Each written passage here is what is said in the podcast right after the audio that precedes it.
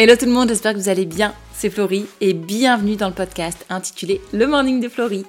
Pour tous ceux et celles qui ne me connaissent pas, et si c'est la première fois que vous êtes ici, bienvenue. Le Morning de Florie, c'est quoi? C'est commencer ta semaine avec un coup de boost pour te faire réfléchir, pour me faire réfléchir sur tes relations, ton identité et ton organisation. Ensemble, on va réveiller ta conscience, ensemble, on va réveiller ton vrai toi. Et pour cette saison 4, je voulais vous parler de parentalité et d'organisation. Pourquoi? Parce que l'organisation, c'est une compétence clé qu'on doit acquérir, qu'on le veuille ou pas, en tant qu'individu. Et au plus tôt on l'acquiert, au plus tôt ça va nous faciliter la vie. S'il y a bien une chose qu'on ne nous apprend pas à l'école, c'est s'organiser. Et pourtant, l'organisation, ça veut dire plein de choses, que ce soit dans la vie d'un enfant, d'un adolescent ou d'un adulte. Mais dans tous les cas, ce qui est sûr, c'est que cette compétence, on en aura besoin toute notre vie. Alors autant s'en occuper dès le départ. Et autant commencer à l'inculquer à nos enfants. Et vous savez quoi? C'est possible. Et c'est plus facile quand ils sont petits que quand ils sont grands. Donc, on va mettre toutes les chances de nos côtés et on va y aller. Si tu as des enfants, écoute bien ce qui arrive. Et si tu n'en as pas, mais que tu as des enfants autour de toi, écoute aussi. Parce que tu verras qu'à l'intérieur, je partage pas mal de conseils qui peuvent servir. Que ce soit à un petit cousin, une petite cousine, un neveu, une nièce, un frère, une sœur. Ou l'enfant d'un ami, par exemple. Donc on y va, c'est parti, let's go. Dans ce troisième épisode, je vais vous parler de l'apprentissage de la notion du temps pour nos enfants. Et on va décortiquer ensemble pourquoi est-ce que c'est compliqué pour les enfants de comprendre la notion du temps. Donc je vais vous donner cinq points pour commencer sur qu'est-ce qui fait que ça c'est si compliqué pour un enfant de comprendre ce qu'est le temps. Et ensuite, je vais vous donner un peu les grands axes pour expliquer le temps à un enfant en fonction de son âge. Oui, parce que les compétences cognitives de l'enfant pour comprendre ne sont pas les mêmes en fonction de l'âge et vous verrez que pour expliquer cette notion hyper abstraite du temps à un enfant, eh bien il va falloir s'adapter à ce qu'ils sont capables de comprendre. Donc, pour commencer, on parle des cinq points qui font que la notion de temps est difficile à assimiler pour un enfant. Premièrement, et ça je sais que vous le savez tous, mais une petite piqûre de rappel ça fait jamais de mal, le temps c'est une option abstraite. Et donc, comme c'est abstrait, ce n'est pas perçu directement par nos sens. Et, malheureusement ou heureusement, nos enfants apprennent, comprennent par les sens. Le toucher, la vue, l'odorat, le goût, l'ouïe. Et tout cela, ce n'est pas possible avec le temps. Tout ce qui est abstrait de toute manière est pour nos enfants quelque chose de fabuleux, entre guillemets, dans le sens où c'est quelque chose qu'ils ne peuvent pas comprendre. Donc, le temps n'a ni forme, ni, couleur, ni odeur. Et c'est ça qui rend sa compréhension plus difficile pour les jeunes enfants. Comme un enfant s'appuie normalement sur une expérience sensorielle pour apprendre, le temps va le déstabiliser. Et c'est là où l'adulte entre en jeu, et c'est là où l'adulte a besoin d'avoir les clés et ressources nécessaires pour pouvoir aider son enfant à grandir dans cette connaissance du temps. Vous allez voir, on va reparler de, des outils qui permettent à l'enfant de comprendre en fonction de son âge. Et on va reparler aussi de la routine qui, vous allez voir, est hyper importante. On en a parlé déjà dans le dans l'épisode numéro 2. Si vous ne l'avez pas écouté, foncez. Et là, je vais vous en reparler un petit peu parce que la routine, ça va être quelque chose de super important parce qu'elle va aider à ancrer et surtout, elle va aider à concrétiser. Donc après avoir vu notre premier point, on passe au second. Le second, c'est que le temps nécessite une conceptualisation. D'accord? On a besoin de comprendre le temps, on a besoin de le conceptualiser et ça va passer par des compétences cognitives. Ces compétences cognitives, nos enfants les acquièrent au fur et à mesure du temps, au fur et à mesure qu'ils grandissent. Et ce ne sont pas les mêmes à 3 ans qu'elles sont à 10 ans. Donc forcément, il y a une progression, d'accord? On ne va pas demander à un enfant de 3 ans de savoir connaître les jours de la semaine, il ne comprendra pas ce que ça veut dire. Par contre, on va commencer à inculquer à un enfant entre 3 et 5 ans les notions de passé, présent et futur. Vous comprenez? Ces capacités à comprendre les notions de passé, présent, futur, de comprendre des événements, de les mettre dans un ordre chronologique, ça va être les compétences de base pour apprendre ce qu'est le temps. Et au plus l'enfant va grandir et au plus par la suite on va pouvoir développer la conceptualisation du temps. Donc premièrement, le temps est une option abstraite, ce qui rend sa compréhension difficile pour nos enfants. Deuxièmement, le temps demande de la conceptualisation, ce qui rend l'apprentissage difficile pour nos enfants. Troisième point, le temps nécessite des unités de temps. Et oui, parce que le temps se mesure en heures, en jours, en semaines, en mois, en années. Tout cela demande une certaine capacité à pouvoir quantifier, à pouvoir organiser dans des intervalles de temps. Donc les enfants, nos enfants, vont devoir apprendre à associer ces unités de temps, par exemple demain, lundi, à un événement ou à une activité. Lundi, école. Mardi, école. Mercredi, maison. Et cela, comme ce que je vous disais depuis le départ, ça va demander du temps et de la pratique, surtout de la pratique. Ensuite, le quatrième point qui fait que le temps est challengeant, c'est que la perception du temps pour les enfants est vraiment différente de celle que nous avons en tant qu'adultes. Est-ce que ça vous est déjà arrivé d'entendre un enfant dire Oh là là, qu'est-ce que c'est long alors qu'il vient de se passer littéralement deux minutes Ou un enfant vous dire Oh, le temps est passé trop vite alors que ça fait des heures qu'il est en train de jouer à quelque chose? Oui, souvent, nos enfants peuvent avoir l'impression que le temps passe plus lentement ou plus rapidement en fonction de leur expérience, en fonction de ce qu'ils sont en train de faire, en fonction de l'engagement qu'ils ont par exemple dans une activité. Et du coup, pour eux, cela rend encore plus complexe la manière, la compétence d'estimer précisément la durée écoulée et de comprendre cette notion de temps. Je sais par exemple que hum, Zoé, qui a 8 ans maintenant, me dit régulièrement Oh, j'ai pas dormi de la nuit. Mais dans son J'ai pas dormi de la nuit, si c'est moi qui vous le dis, vous comprendrez que littéralement j'ai pas dormi de la nuit. Ou que j'ai dormi peut-être une heure. Mais quand Zoé vous dit ça à 8 ans, Zoé dit En fait, je me suis réveillée plusieurs fois pour aller boire, pour aller aux toilettes, et j'ai, comme je me suis réveillée plusieurs fois dans la nuit, j'ai eu l'impression que j'étais réveillée toute la nuit. Sauf que, entre temps, quand elle se réveille, je me réveille, je l'entends, et il s'écoule cinq minutes, et après, elle se rendort à chaque fois.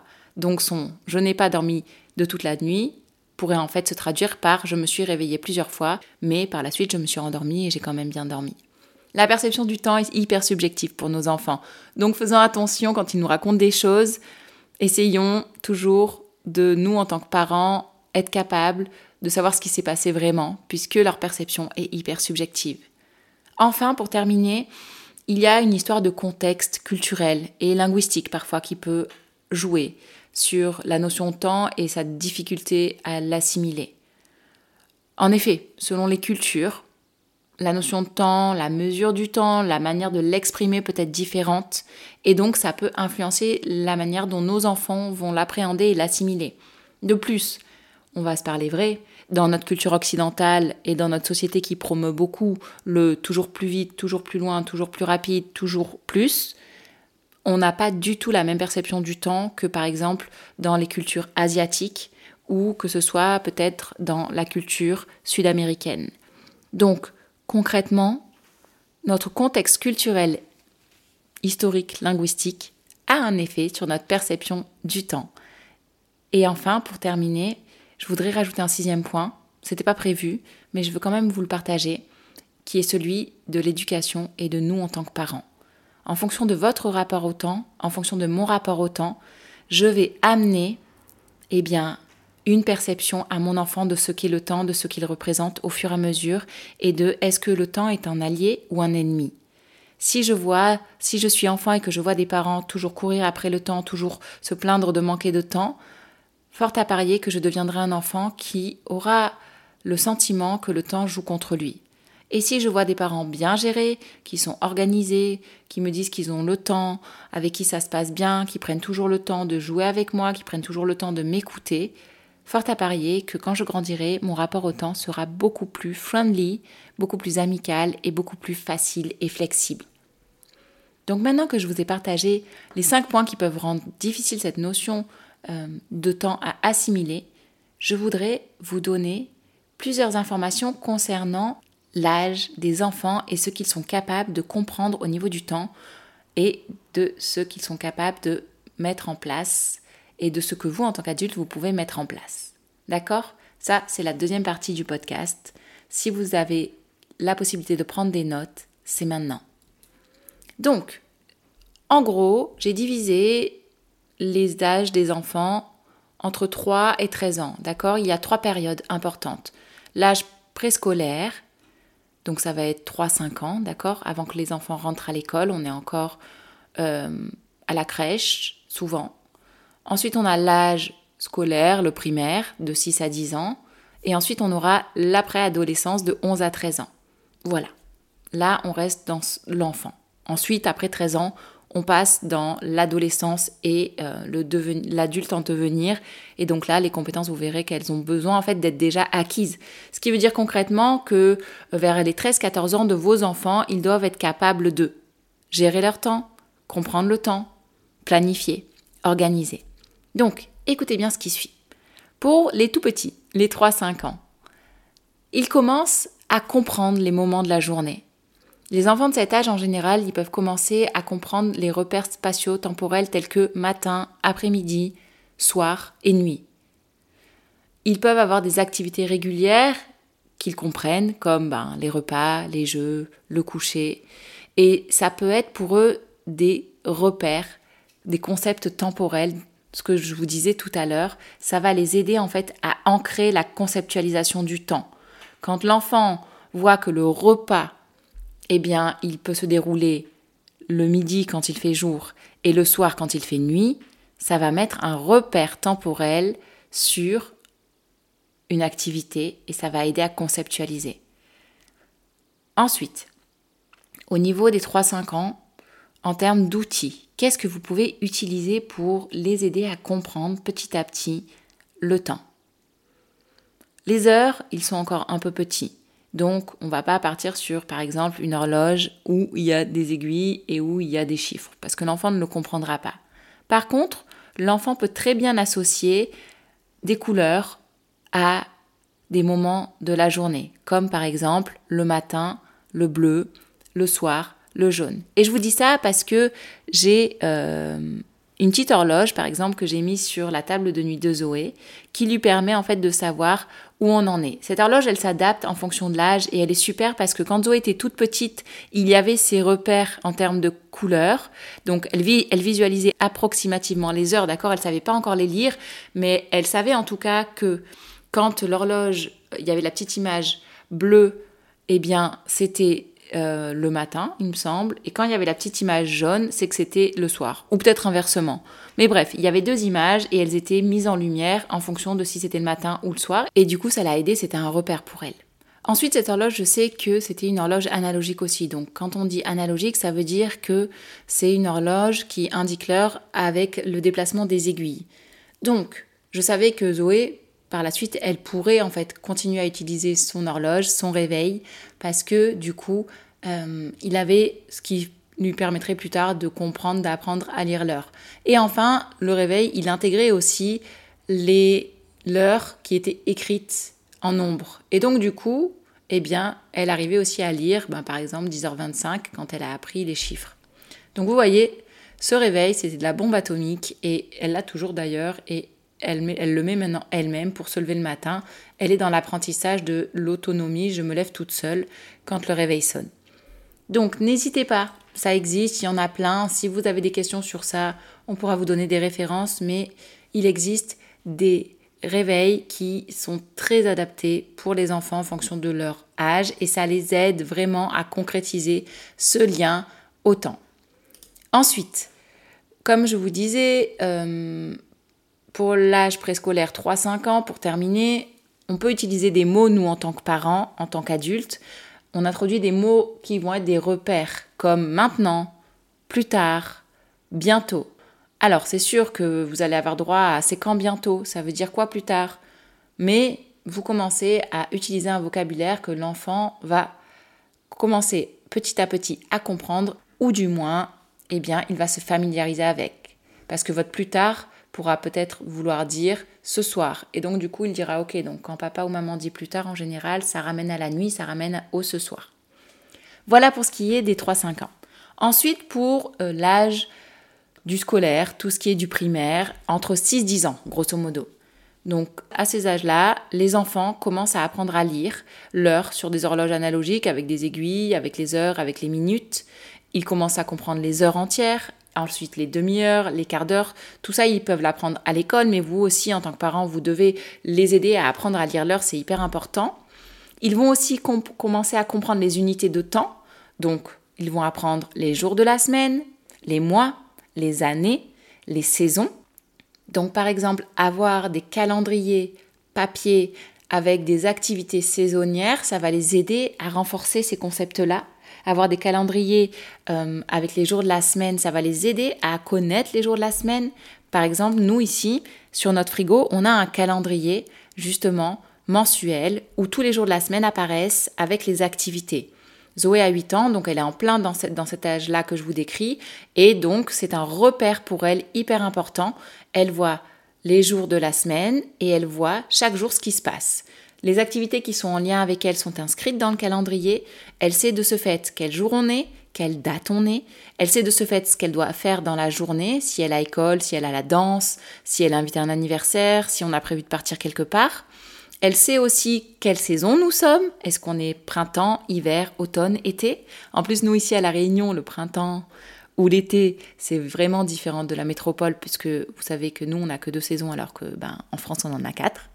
Donc, vous voyez, avoir un calendrier, c'est hyper important parce que ça aide à visualiser, à structurer et à comprendre toutes ces unités de temps dont je vous parlais au départ en vous disant que c'est hyper compliqué pour un enfant de les saisir. Et enfin, à cet âge-là, nos enfants commencent à pouvoir planifier et anticiper. Alors, attention, ça ne veut pas dire que votre enfant va organiser la maison. Et ça ne veut pas dire non plus que votre enfant va planifier l'emploi du temps de, tout le monde et de lui y compris. Non, ça veut juste dire que votre enfant va être en capacité d'écrire les tâches qu'il a à faire dans un calendrier, d'écrire les activités scolaires, d'écrire peut-être les devoirs, d'écrire les activités extrascolaires. Votre enfant doit être capable de placer au bon endroit ce qu'il a à faire. Ça ne veut pas dire qu'il est capable encore de structurer et euh, d'organiser en matière d'optimisation. Ce que je veux vous dire là, c'est que on commence la planification. On est vraiment sur le début début. Donc l'enfant est capable de d'inscrire dans des cases, mais il ne pourra pas optimiser. D'accord? On est, on, est clair, hein? On va pas demander à nos enfants euh, de devenir des champions d'organisation à 6 ans ou à 10 ans. C'est pas possible. Ils sont pas encore en capacité de. Donc voilà.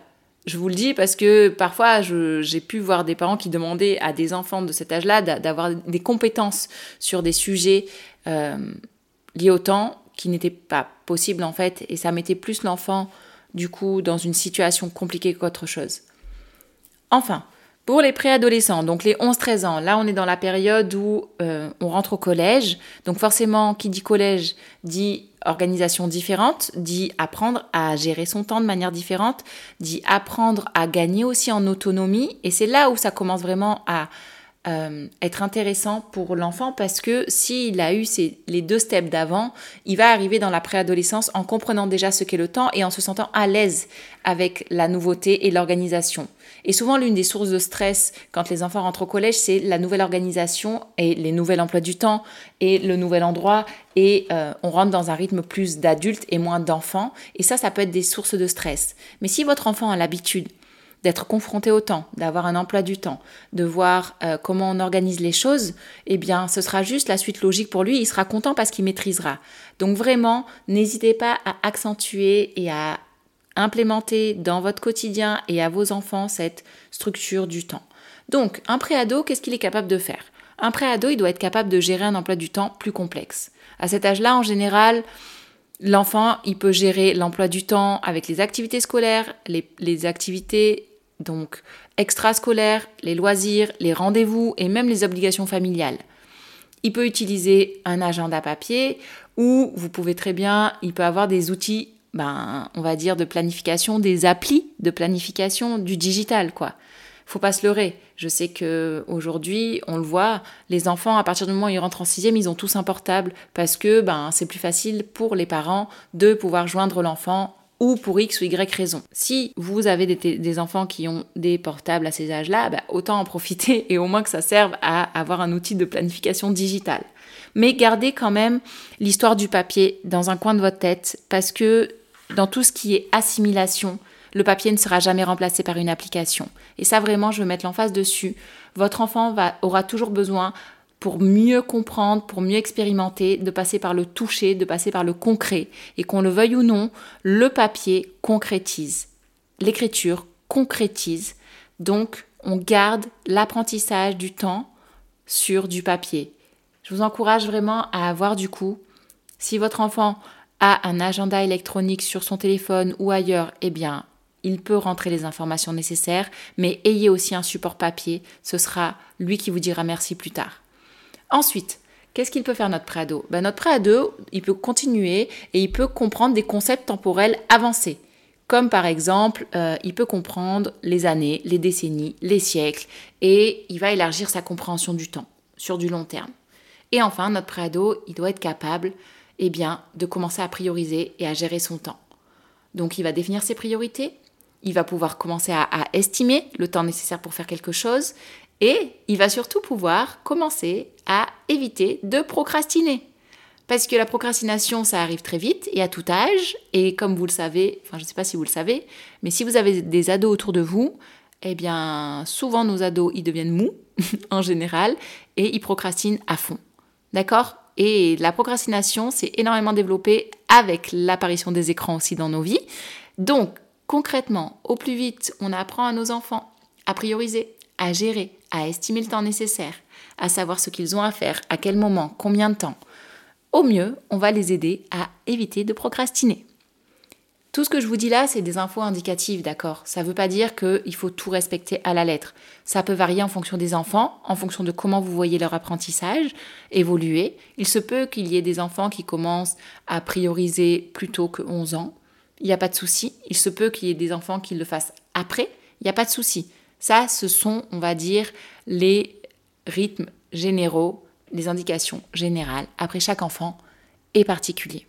Mais dans tous les cas, si vous avez compris le message, l'idée est vraiment d'accompagner les enfants dans l'apprentissage du temps, de petit jusqu'à grand, pour que une fois qu'ils arrivent après cette préadolescence, dans l'adolescence et dans la vie adulte, ils soient capables, ils sachent faire les choses de la bonne manière. Donc maintenant, J'espère que cet épisode 3 vous a aidé. Je vous laisse là et on se retrouve dans un épisode 4 où on va continuer et je vais vous parler de tous les outils qui peuvent aider un enfant à justement rendre cette notion du temps très concrète. Allez, je vous dis à plus tard et puis bye bye. Ça y est, notre épisode se termine. Merci de l'avoir écouté jusqu'au bout. Et comme d'habitude, pour te remercier encore plus, petite surprise, un code, le code podcast à utiliser sur notre shop, grâce auquel tu auras des cadeaux. Enfin, si tu aimes le morning de Florie et que tu aimes les sujets qu'on partage, n'hésite pas à nous le dire en mettant un 5 étoiles si tu écoutes le podcast sur iTunes ou si c'est sur une, sur une autre plateforme, Deezer ou autre, mets-nous un petit commentaire. Également, si tu veux nous aider, n'hésite pas à partager le podcast à tes relations proches ou lointaines, à des amis, des collègues de travail. Qui sait, ça pourrait les aider, les encourager eux aussi. Au plus on diffuse, au plus on a. Je te laisse ici et je te dis à bientôt pour un nouvel épisode. Bye bye